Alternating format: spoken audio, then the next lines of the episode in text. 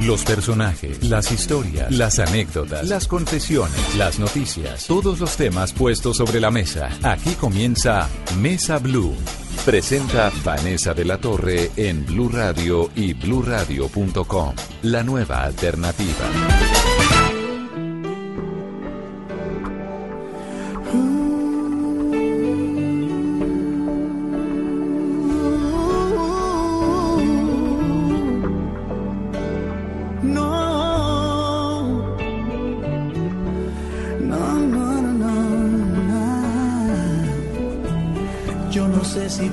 Sé si yo seguiremos siendo como hoy. No sé si después de amanecer vamos a sentir la misma sed. ¿Para qué pensar y suponer? No preguntes cosas que no sé. Yo no sé. No sé dónde vamos a parar, eso ya la piel nos lo dirá. ¿Para qué jurar y prometer algo que no está en nuestro poder? Yo no sé lo que es eterno, no me pidas algo que es del tiempo. Yo no sé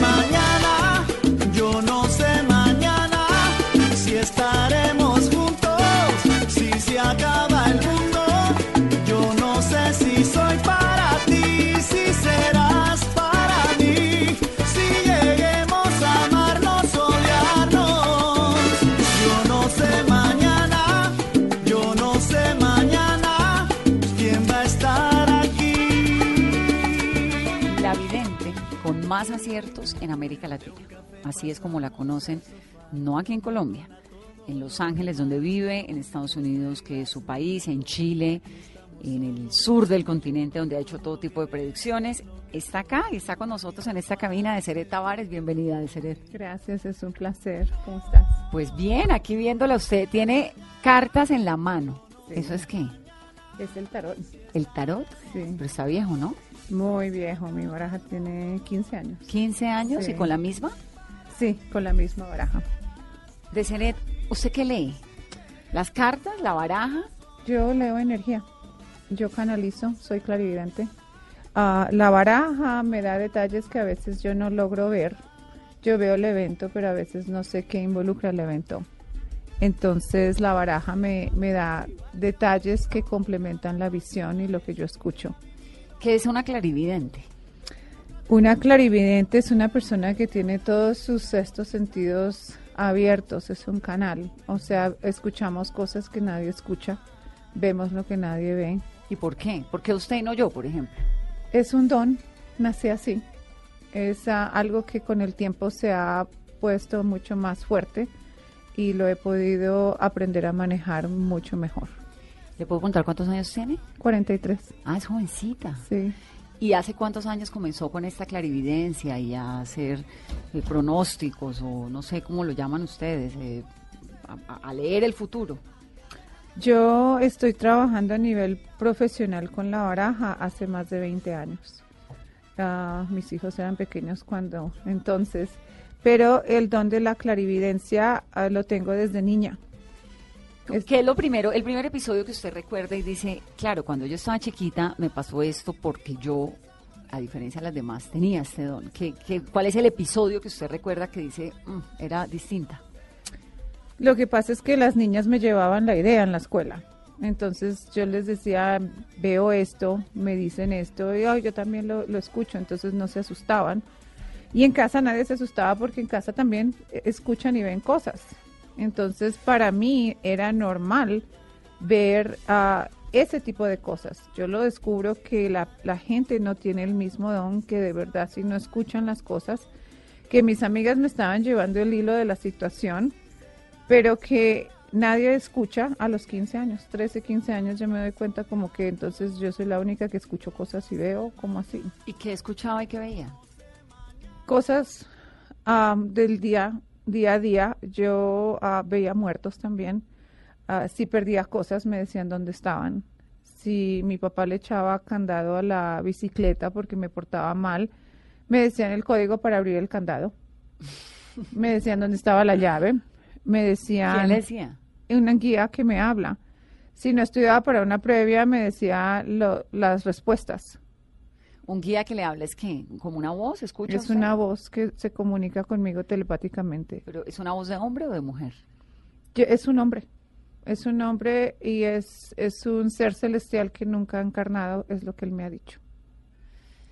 Desiree ha estado, bueno, el, el pronóstico más significativo de los tiempos recientes fue el triunfo de Donald Trump en el 2016. Sí. Que usted dijo, el que va a ganar la presidencia de Estados Unidos es Donald Trump. Y nadie en ese momento pensaba que fuera cierto que Donald Trump podría ganar las elecciones. ¿Por qué le pasó eso? ¿Cómo lo hizo? Yo am, me invitaron a hacer una entrevista porque yo pronostiqué la, la muerte de Juan Gabriel. Y entonces, al escuchar el audio, el productor me llamó y me invitó a un programa en Miami.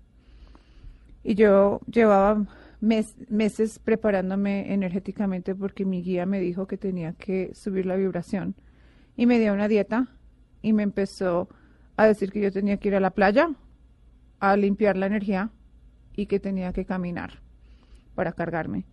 Y yo llevaba meses haciendo eso y eliminé la carne y no sabía por qué, sino yo escucho, haz esto y yo lo hago. Tomes ese vaso de agua, por ejemplo. No, yo no pregunto por qué no tengo sed, sino simplemente me lo tomo. Entonces, ah, el, ah, yo voy a, dar la entrevista porque el, la- predicción de Juan Gabriel sale, sale como yo dije. Y en esa entrevista me preguntan de Donald Trump. Y yo acostumbro a no escuchar radio, no veo noticias, no leo el periódico, me mantengo completamente neutra de todas esas cosas porque siempre estoy dando predicciones en los medios para que no me contamine de información y me salga lo que yo veo. Entonces yo medito y pregunto quién va a ser el próximo presidente y me sale un hombre en la, en la baraja. Después yo pregunto ah, qué- cómo le va a ir a él el, al final de las elecciones y le sale un gran cambio. Entonces yo digo, ¿será que sí va a ganar?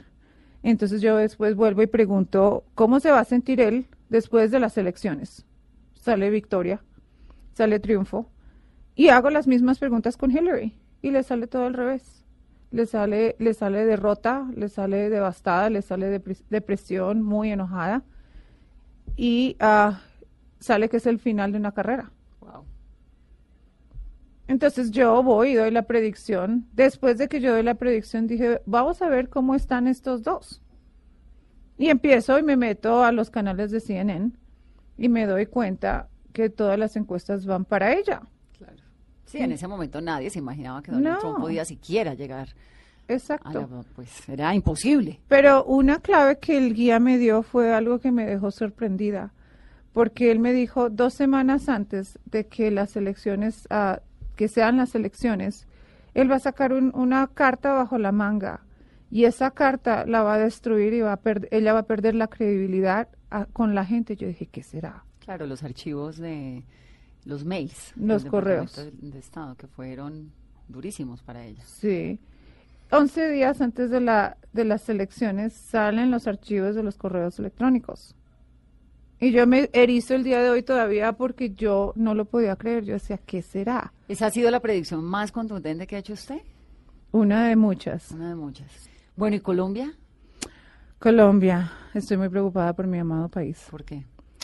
Porque yo veo que hay un, hay un movimiento que está como entrando a- al país, como si fuera un- el mo, cuando tú despiertas está por todos lados. ¿Más? ¿Peor? Sí. Pero si venimos de eso. Sí, yo, yo sé, pero yo veo que el proceso de la paz es parte de eso. Yo no veo que el proceso de la paz se, se, ah, se separe de eso. Y yo veo que tenemos un candidato que nos va, nos vamos a confiar y vamos a descuidar. Y cuando vayamos a ver, él puede tomar el poder. ¿Que sería quién? Sería este niño de la guerrilla. ¿Timochenko? Sí. ¿Usted cree que Timochenko puede llegar a la presidencia de Colombia? Timochenko tiene la misma energía agresiva que, ah, que Donald Trump. Y todo el mundo lo va a ver así, como que empieza callado y no le ponen atención y poco a poco. Saca una sabiduría y un poder de convencer a la gente que la gente va a cambiar. Y en julio y agosto él toma mucha fuerza. No me diga. Sí. Bueno, ¿cuál es la historia de Seret Tavares? Usted es colombiana, ¿de dónde? Yo soy de un pueblo que se llama Guateque, en Boyacá. En Boyacá, aquí cerca, no es tan Sí, lejos. dos horas de Bogotá. Soy hija de un pintor.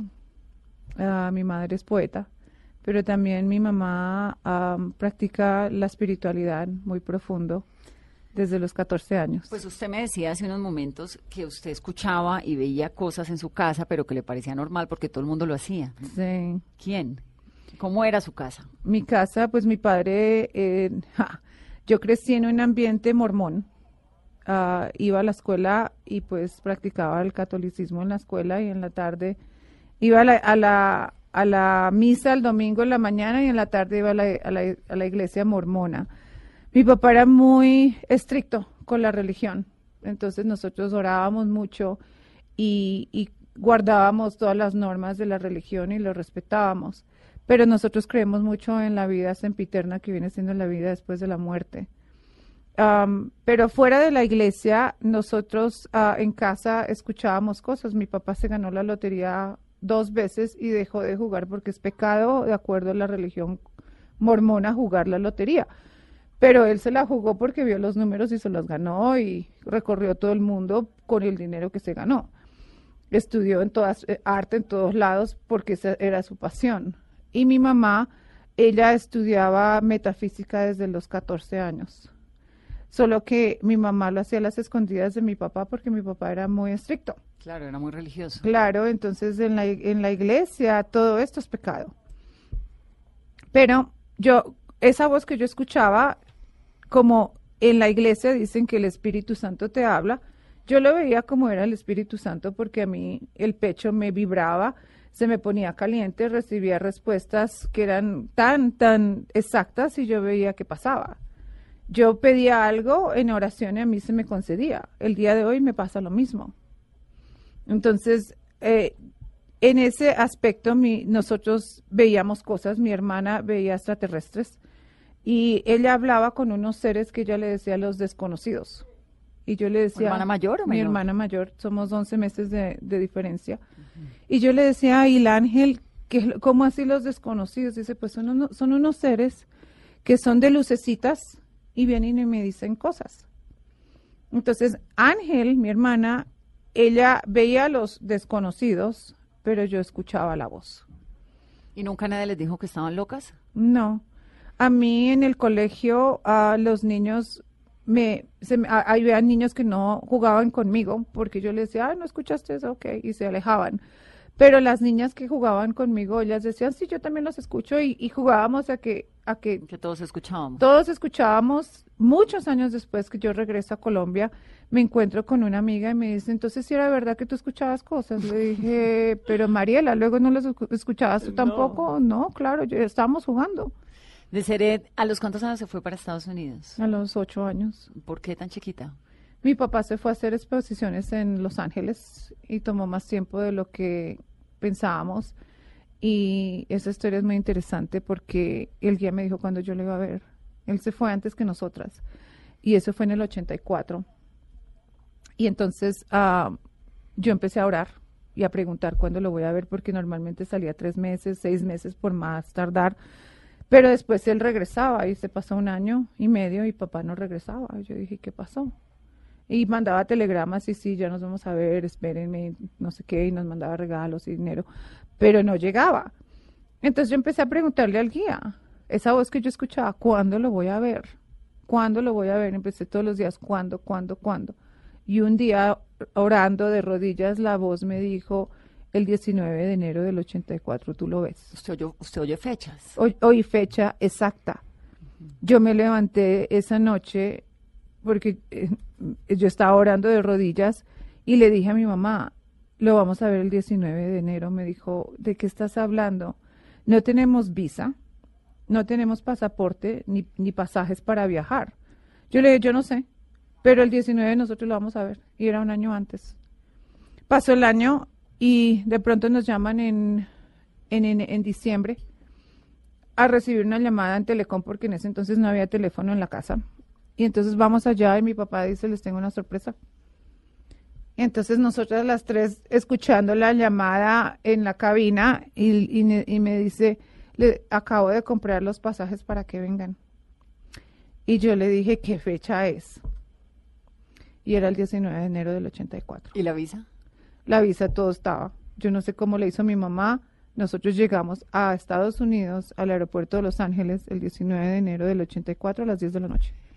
¿Y nunca más regresaron a vivir a Colombia? No, Se quedaron en Los nos quedáramos, a mi papá le dieron una visa especial por el, el trabajo de él, el talento de él. Le, le pidieron muchas cosas, me acuerdo, ah, muchos ah, comprobantes de periódico de su trayectoria como pintor internacional y, y nos dieron la visa y nosotros estamos allá desde entonces. ¿Y cómo fue la vida en Los Ángeles? Muy diferente porque a mí no me gustaba vivir allá. Un niño crecer en Los Ángeles tiene muchas restricciones. Yo vivía en, un, en una casa que era del grande de una manzana. Tenía un patio enorme y nosotras jugábamos a las escondidas, a la casita, ju- trepábamos a, a- a los, los árboles, jugábamos en la calle con todas nuestras amigas, jugábamos muñecos con los animales. Y llegar a Los Ángeles, de eso a llegar a un apartamento de dos, tres recámaras tan pequeño, y donde tú no puedes salir a jugar porque se enojan los gringos si los Y niños una ciudad juegan. tan llena de gente, Sí. tan poblada. No solo avenidas, eso. ¿no? Exacto, no solo eso. Tú no puedes jugar en la calle. En los Estados Unidos a ti te roban, te violan, te matan a- o te venden a niños. Entonces, Bueno, aquí también. Sí, pero en, pero tú dejas un niño jugar en un, en un pueblo como yo, en el que yo crecí, y está, es normal porque es, es gente sana. Pero en Estados Unidos tú no sabes con quién estás. Entonces mi niñez, que era tan abierta, cambió y yo anhelaba mucho regresar a, lo- a- a- a Colombia. Pasaron los años y me quedé allá, me casé, pero siempre quise regresar a hacer algo aquí en Colombia porque es mi hogar. Siempre extraño Colombia. Claro, mucho. Pero en Estados Unidos no le ha ido mal. No. Ha tenido, bueno, terminó conociendo a Angelina Jolie y a Brad Pitt, por ejemplo. Sí, ¿Cómo fue sí. eso? Eso fue muy interesante porque yo estaba en la tienda y mi asistente me dice, hay una persona que está pidiendo una lectura en una limusina a las 8 de la Una noche. tienda es que usted tiene... Yo tengo una tienda esotérica muy bonita en el área de Westwood. Llamaron a la tienda y pidieron que yo fuera a leer una persona en una limusina. Me dice, ¿quieres ir a leer una persona en una limusina? Le dije, depende, ¿quién? Bueno, es una mujer fulanita de tal. No sé quién es. Me dice, si quieres la recogen a tal hora. Le dije, bueno, el precio es tanto. ¿Cuánto vale? Yo le cobré mil dólares. ¿Por una lectura de qué? ¿De cartas? de una, de una hora. Y ¿Eso fue cuándo? hace cuatro años, cuatro o cinco años, creo, no me acuerdo la fecha. Ah, llegas al punto que pierdes noción del tiempo conmigo. Ah, pero eh, llegar, llegaron las ocho y no llegaban. Llegaron las nueve y no llegaban. Y, cada 15 minutos llamaban. Le dije, mira, si tú no llegas, en 15 minutos yo me voy. Y me dijo, está bien. Y dijo, no te preocupes por la hora que perdiste, te la vamos a pagar. Sí, pero es que yo me tengo que ir porque tengo radio en la mañana. Am, resulta que llega la limusina y yo estoy esperando una mujer persa porque le conozco el acento. Resulta que se baja de la limusina Brad Pitt. ¡Ay, no! Y yo miro para todos lados y digo, es una broma. Porque yo he leído mucho, en- he hecho muchas lecturas al aire en programas de televisión. Usted como pensó que era una broma, claro. Claro. Yo hubiera pensado lo mismo. Entonces yo miro para todos lados y digo, bueno, de pronto es que se parece. Y me dice, hola, de ser él, ¿cómo estás? Y me da un abrazo y me da un beso en la mejilla. Yo dije, cualquier mujer de- me, mo- moriría por estar aquí. Perdón, ¿es tan guapo como creemos? Es muy lindo. Yo me, yo, yo me quedé en el carro así, pero yo soy muy fría y profesional también en lo que hago y no me pongo así toda... Tomémonos una foto. Nada, nada. Los leo a muchos y nunca les he pedido un autógrafo, ni una foto, ni nada. Entonces, yo dije, bueno, de pronto se parece y me, y me dice, me, dice- me dice, pasa y me presenta una mujer que está ahí, que era la representante de él, y me dice, y esta es Angie. Y yo dije, no, de pronto no son. Pero bueno, seguimos allá, me siento y me dice, mira, el, lo que pasa es que es el, cumpleaños de ella o sea, de la manager de ella, de él, y queríamos hacerle una sorpresa. A ella le encanta todo esto. Y decidimos venir con la mejor. Y yo dije, la mejor, si nunca los he leído. Bueno, entonces se sienta, se sienta la mujer en la limusina y yo en la, en la silla de la limusina empiezo a tirar cartas y la leo y me dice la mujer, eres increíble. Y, le, y mira a, a Brad, le dice, ¿de dónde la, saca, de dónde la sacaste?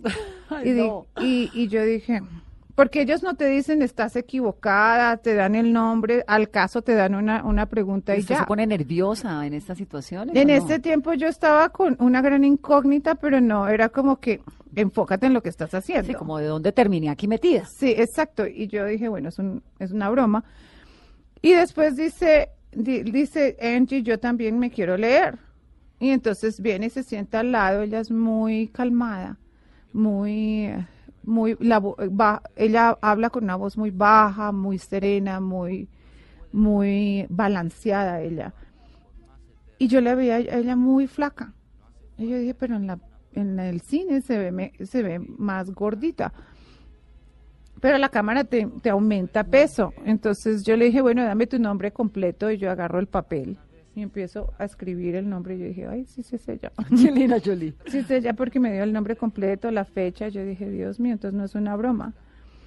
Y la leí, le dije muchas cosas. Eso fue, le, ha- le hablé de una película que iba a hacer con Disney y de una casa y todo. Y la mujer quedó fascinada. ¿Y del divorcio? Del divorcio no le hablé porque en ese tiempo le vi problemas, pero vi que estaban sólidos. Y el amor que ellos comparten es algo increíble. Y yo, yo pocas parejas he visto que se amen tanto. Y no es porque se lo dicen, sino porque tú lo sientes. Ay, qué lindo.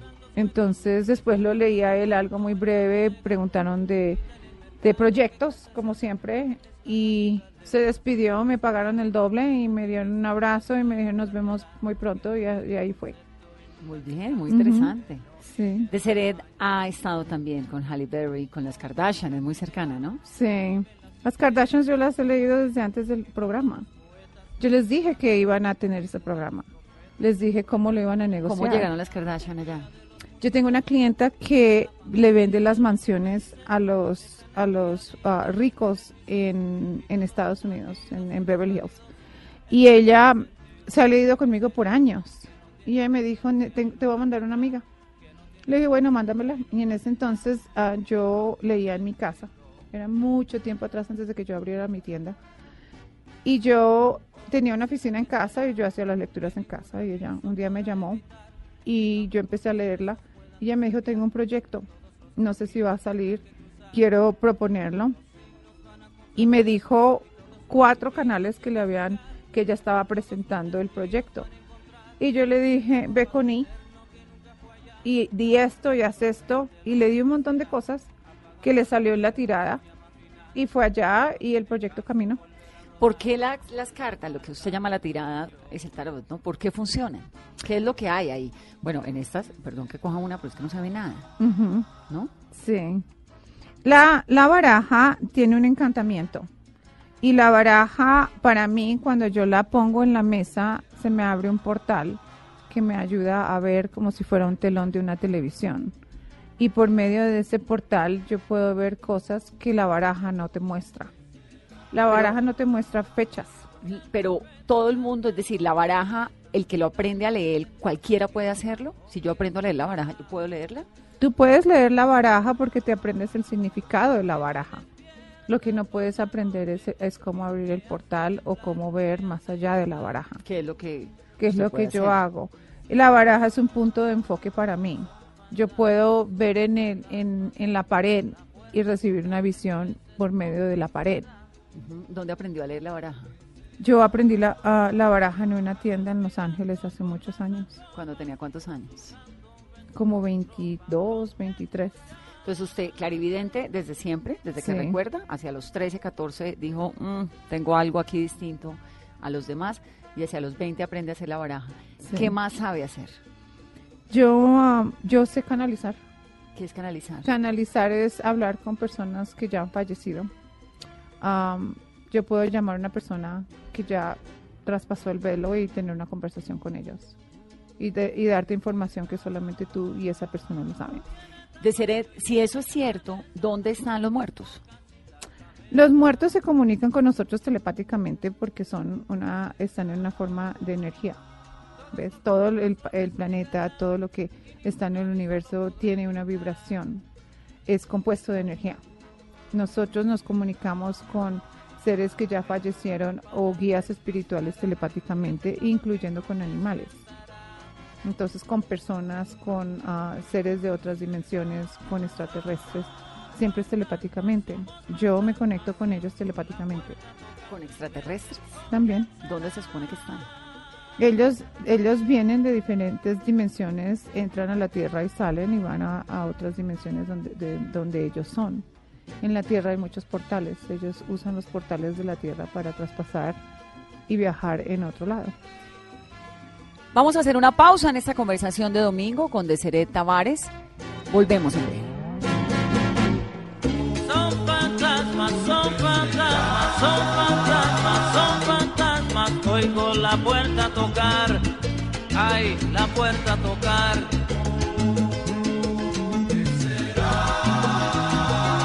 El bandido, el desvalido, las meretrices, los infelices, el reverendo y el bombero, el presidente, el zapatero y las maestras, el carnicero, la ciudadana, el extranjero, también el juez y el farandulero, la enfermera, el tribunero, el santero y el marxista, el bodeguero y el masoquista, ¿con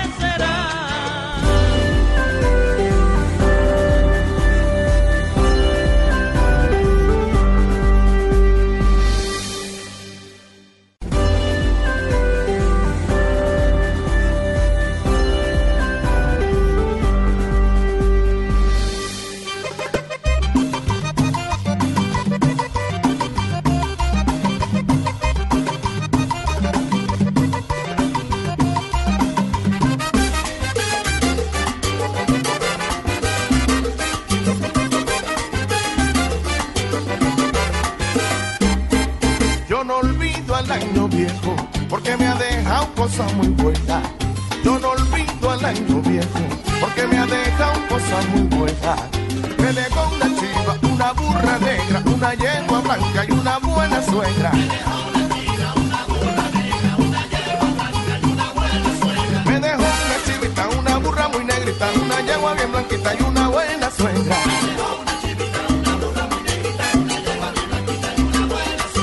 Continuamos.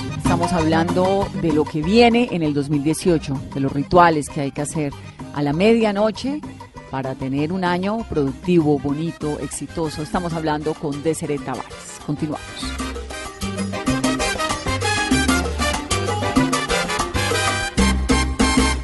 Estamos en diciembre, se está acabando el año y obviamente pues final del año hay muchos interrogantes sobre cómo fue el año que viene, que le espera a Colombia y qué puede hacer uno para que le vaya bien el año entrante.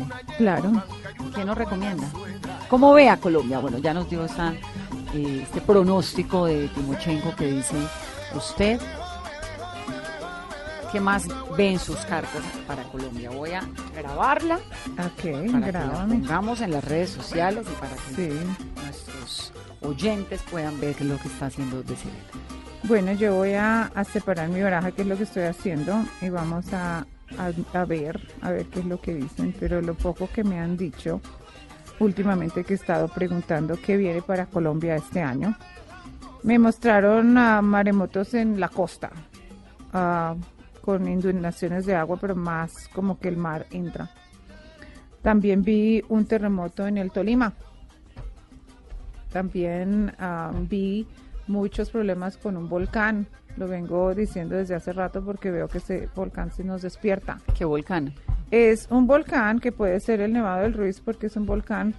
Yo veo de la cima del volcán, veo agua, pero no sé si es que el volcán echa agua, hay agua que se derrite o, o es el mar. Yo lo único que veo es agua, ¿ves? Pero también en un punto positivo para Colombia vi que ah, mantenemos el lado económico como lo hemos mantenido, no hay un, una, un punto fuerte donde se cae. vamos a ver un cambio ah, financiero en Colombia un poquito, no muy grande, alrededor de octubre o septiembre, pero antes de eso estamos bastante bien como lo hemos estado, no tan bien, pero lo hemos podido mantener, no hemos bajado. Entonces déjame preguntar qué viene para Colombia el 2018 a ver qué nos sale.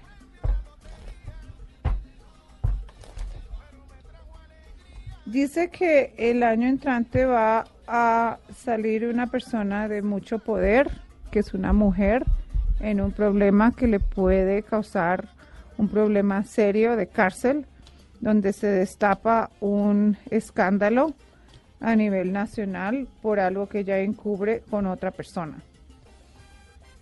También habla de que ah, va a haber un movimiento bastante fuerte en la manera como el gobierno o la política ha estado en Colombia por mucho tiempo y ese movimiento y cambio lo vemos en seis meses, o sea, al, al, a la mitad del año. O sea, muestra post elecciones, sí, cambio porque sale la carta de la torre, sale la carta del loco, que es algo nuevo que el país no está acostumbrado y no ha presenciado o visto anteriormente. Muestra que viene bastante trabajo a Colombia en un punto ah, positivo donde vamos a ver compañías del exterior que siguen ah, dándole oportunidad a personas aquí en Colombia y puede ser algo muy positivo. Dice que van a haber tres eventos que cambian la historia de Colombia el año entrante. Tengan mucho cuidado con quién votan, por quién votan es un momento donde Colombia debe unirse y deben votar como jamás han votado anteriormente. Si lo descuidan, vamos a ver un cambio muy feo. Deseret, ¿es casada? No, ya no, me divorcié. ¿Se casó y se divorció? ¿Tiene hijos? Tengo dos hijos. ¿De cuántos años? 25 cumple el, mayor el mes este mes. Ah, pero es este grande para una mujer tan joven. Sí, y el otro tiene 21 lo tuvo antes de los 20 años. Claro. Una mamá muy joven. Sí, mi guía me dijo que era en ese momento, ya no. ¿Y cómo son los hijos? ¿Cómo es tener una mamá así medio bruja, que lee, que hace pronósticos? Que... Bueno, bruja su madre no es, pero es uh, clarividente.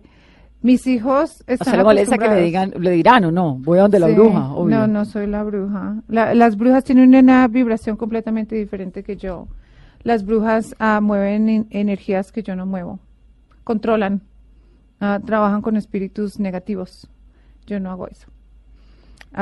¿Pero existe la brujería? Claro que sí. Claro que es decir, ¿alguien le puede hacer daño a otra persona mediante la energía o no sé, rituales y estas cosas? Lo que pasa es que una bruja hace una relación con un espíritu, le, le da cosas que el espíritu no puede tener porque está en una forma de un espíritu. Y en el intercambio de eso, el espíritu hace un favor por esa bruja. Entonces, comanda fuerzas negativas para hacer un daño. ¿Ves? Entonces, la bruja se especializa en ah, tener un ejército de espíritus que comanda para hacer cosas negativas. ¿Pero existen las brujas? Claro verdad? Que sí, claro que sí. Conozco muchas. Ah, entonces, es una vibración diferente porque ellos trabajan es con espíritus terrestres. Yo trabajo con un guía espiritual que es celestial. Entonces usted clarividente. ¿Y cómo es la relación con sus hijos? ¿Qué dicen los hijos de la mamá, de lo que hace, de los pronósticos, de lo que lee? Están acostumbrados como yo estaba acostumbrada cuando era chiquita que mi mamá me, sabía todo lo que yo hacía. Yo no podía llegar a casa con un secreto porque una mentira pues ni abate. No, no, para nada. En casa, eh, en casa tú llegabas y te decían lo que habías hecho. Mis hijos, uh, mi hijo mayor es, es como yo, tiene una voz que le habla, pero es extremadamente privado. Entonces, él sabe muchísimo la voz que él escucha también, le instruye a él a ciertas cosas, sabe mucho de física, sabe mucho de metafísica, de cosas que, que son muy avanzadas para un niño de la edad de él. Entonces, eh, ellos están acostumbrados porque podemos hablar de cosas abiertamente. A mí me dijo, escuché, me dice mi hijo, escuché algo, vi esto y para mí es normal. O me dice, me soñé que tú ibas a hacer esto y esto hace un mes y está pasando. Mm. ¿Ves? Entonces, eh, es lindo porque nosotros tenemos esa, esa confianza de poder contarnos esas cosas sin vernos extraños. ¿no? ¿Cuál es la razón por la cual esto le pasaba a su mamá, le pasa a usted y le pasa a sus hijos? ¿Es genético? Yo creo que es, es, es por generación porque mi abuela también leía las cartas, mi abuela, la madre de mi papá. Solo que mi padre me llega a contar cuando yo le tengo que confesar que estoy leyendo cartas y que voy a salir en televisión porque un día de estos él va a pasar un canal y me va a ver. ¿Y eso fue hace poco? No, ¿Hace eso hace cuánto? muchos años. Él ya no, ya no está vivo. Pero yo empecé a salir mucho y le dije, yo le tengo que decir algo y quiero que usted lo, lo escuche por mí no porque usted lo va a ver de otra fuente. Claro, porque para él era un pecado. Es un pecado, claro. Y entonces yo le dije, lo que pasa es que yo no estoy trabajando en una tienda vendiendo libros como usted piensa, yo estoy trabajando en una tienda leyendo cartas. Y él nos explicaba porque yo había cambiado de, de profesión, yo, yo tenía una profesión de finanzas y de pronto yo estoy trabajando en una tienda de libros. Y decía, bueno, lo que le haga feliz, pero eso no es lo que usted hace. Entonces yo le confesé a él y entonces él me mira fijamente a los ojos y me dice, mi mamá también leía cartas. Y me, eh, me empezó a contar cómo las leía. Y dice que mi abuela lo hacía por intercambio de una gallina o de un huevo, porque en ese tiempo, en el tiempo de la guerra, hace muchísimos años aquí en Colombia, no había dinero. Entonces la, la gente intercambiaba cosas allá en la costa y les llevaba a mi abuela. Eso mi abuela se reía porque ella le parecía muy cómico que le venían y le decían todo lo que me dijiste se cumplió. Pero lo, lo tomaba como un juego. Y entonces ahí fue cuando yo descubrí que mi abuela, y después él me cuenta que mi, mi tatarabuela También. era la, la chamana de una tribu de indios allá en la costa. Pero a ella la botan de la tribu porque ella se enamora de un español y se, y se va a vivir con el español y la tribu pues no aceptaba eso. Y de ahí nace la, la descendencia de nosotros. Y él me cuenta que mi tatarabuela era la, la vidente o la que veía de la tribu. Entonces sí es una cuestión como de generaciones, ¿no? Que va Sí. pasando. ¿Qué le dice a la gente que no cree nada? Que dice, bueno, esto del tarot, de la clarividencia, eso no es cierto. ¿Qué le dice a esa gente? que hay mucho charlatán que tienen toda la razón para no creer. Yo tampoco creería, porque hay mucha gente que abusa de lo que yo hago y nos hacen quedar mal. Entonces, es, es muy difícil creer y encontrar una persona que de verdad respeta su don, que de verdad lo pule y lo cuida y entiende que es una responsabilidad y no una forma de estafar a la gente. Entonces, a mí no me ofende que me digan que no me creen o que soy charlatana, que a veces me pone gente en las redes. Am, yo invito a la gente para que ellos también busquen la verdad, para que no, no crean en cosas solo porque la gente se lo diga, sino que ellos comprueben por sí mismo. Sí. Deseret, se nos está acabando el tiempo, pero no quiero que terminemos sin que nos dé los tips del año nuevo. Esos rituales que nos dicen el año nuevo, usted el 31 de diciembre bañese, no sé, en miel, eucalipto, agua de rosas o no, todas estas cosas. ¿Qué hay de cierto en eso? ¿Qué, no? ¿Qué hacemos para que a las 12 de la noche nos caiga una bendición que nos dure todo el 2018? Bueno, me dices algo muy interesante porque el eucalipto quita las, las ah, energías que, se- que hacen que el aura se bloquee. Entonces, como nosotros manejamos energía, tenemos que entender que las plantas también tienen energía. Entonces, si nos ha ido mal, nosotros primero que nada, antes de que se finalice el año, necesitamos deshacernos de cosas que no usamos en casa. O sea, tienes, por ejemplo, una cafetera que está rota. Saca Tírala. todo lo Saca malo. todo lo negativo, lo que nos sirve, lo, ah, lo, lo que te traiga malos recuerdos.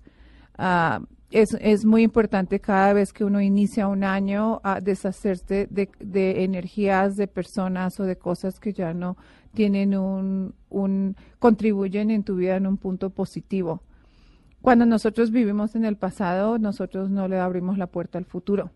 Entonces, ah, nosotros necesitamos empezar el año trazando una, una nueva meta, una nueva visión, diciéndolo y decretándolo, pero más que nada liberándonos de energías negativas. Si, por ejemplo, has estado en una relación, acabó la relación, sufriste, pero sigues con la esperanza y tienes, digamos, fotos ah, con esa persona. Saca todo eso. Cuando tú quemas las fotos a la medianoche, tú, tú te liberas de, los, ah, de las ataduras energéticas que existen entre tú y esa persona. ¿En la medianoche del 31 de diciembre o puede ser 31. medianoche de cualquier Puede ser, eh, cu- 30, 29? Puede ser antes de que inicie el, el primero, si no puedes en la medianoche porque te fuiste de fiesta, entonces hazlo antes de que salga. Pero antes de que acabe el año. Antes de que acabe el año, tu casa debe estar impecable, así tú no vayas a estar. En Brasil, ah, donde pasé mucho tiempo, ah, se acostumbra mucho a recibir el año en blanco, En blanco en el mar. en, bla- en blanco en el mar y con ropa nueva. ¿Por qué con ropa nueva? Porque tú estás liberándote, estás ah, empezando un nuevo libro. Entonces, yo también acostumbro a hacerlo de blanco, pero también me pongo dorado, porque quiero brillar, quiero sanar, quiero destacarme, quiero subir mi energía. Entonces, las personas que quieran hacer esas cosas pueden hacerlo usando el blanco y el dorado, y son colores excelentes para tener siempre un, nuevo- un buen comienzo del año. Debes tener la mesa am, que, esté, que esté puesta con cosas que tengan ah, cosas múltiples, granos, a las uvas o las lentejas, como lo hacemos todos, pero más que nada nosotros tenemos que tener fotos de cosas que nosotros queremos.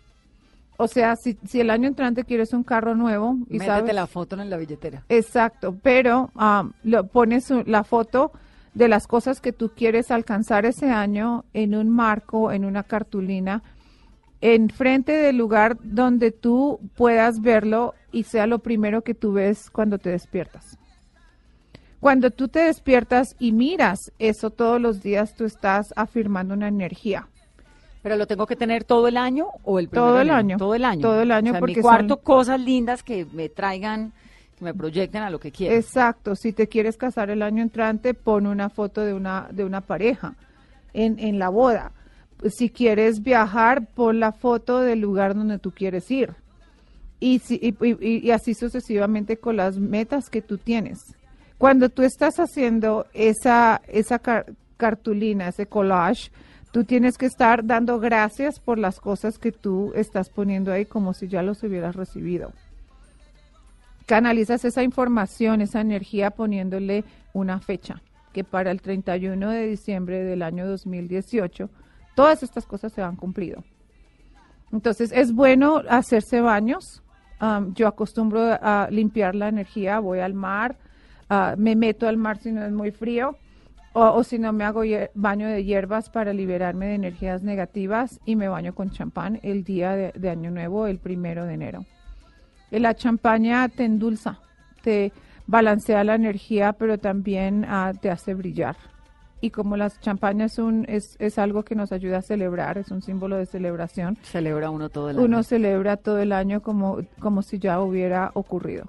Cuando lo piensas, lo escribes, lo dices, ya lo manifestaste. Por eso es tan importante que tú lo pongas en una cartulina para que se materialice.